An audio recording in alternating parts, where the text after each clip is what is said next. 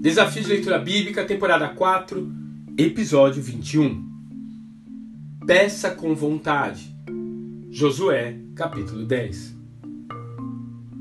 Se você for pedir algo, peça algo grande.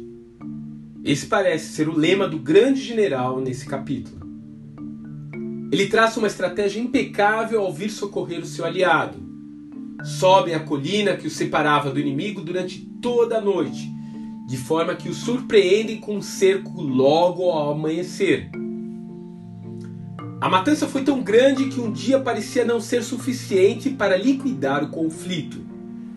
Josué, então, temendo que o inimigo conseguisse escapar ao cair da noite, ordena simplesmente que o sol e a lua interrompam momentaneamente as suas trajetórias. Às vezes utilizamos mal o potencial da oração Acostumamos-nos com seu uso na hora da refeição e antes de dormir. Fazemos dela um ritual, quando na verdade ela é uma poderosa arma de batalha. Através dela, nos tornamos participantes do processo criativo divino. Trazemos à existência coisas que somente Deus pode nos conceder. Assumimos que os nossos recursos são rasos e que Deus é o reservatório de tudo aquilo que necessitamos.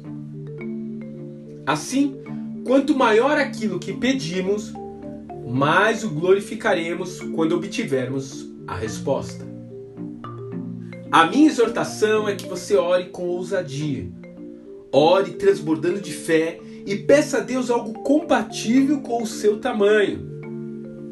Peça a Ele algo que você jamais seria capaz de fazer sozinho algo como parar o Sol e a Lua em suas órbitas. Algo que faça Deus ser glorificado de forma inquestionável.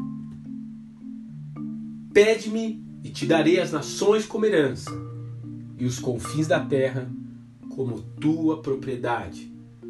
Salmo 2, verso 8. Que Deus te abençoe e até amanhã.